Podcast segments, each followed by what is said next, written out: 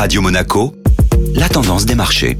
La tendance des marchés avec la Société Générale Private Banking. Bonjour Gabriel Sultan. Bonjour Eric. Les estimations de la croissance mondiale ont été revues à la baisse depuis le début de la semaine. Après la révision à la baisse de la croissance économique par la Banque mondiale mardi, c'était au tour de l'OCDE hier de réajuster ses projections.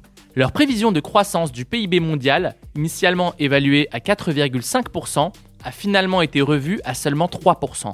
L'inflation reste la principale préoccupation car elle persiste et alimente les inquiétudes sur la croissance économique. Les investisseurs ont d'ailleurs déjà les yeux rivés sur la publication des chiffres sur l'inflation aux US qui sortiront vendredi. Hier, les marchés européens étaient dans une phase attentiste à la veille du meeting de la Banque Centrale Européenne. Face à une inflation toujours très élevée, la Banque Centrale devrait manifester aujourd'hui son intention de poursuivre son processus de normalisation monétaire et préparer le marché à des hausses de taux en juillet et septembre. Une première depuis 11 ans. Bonne journée à tous Société Générale Private Banking Monaco vous a présenté la tendance des marchés.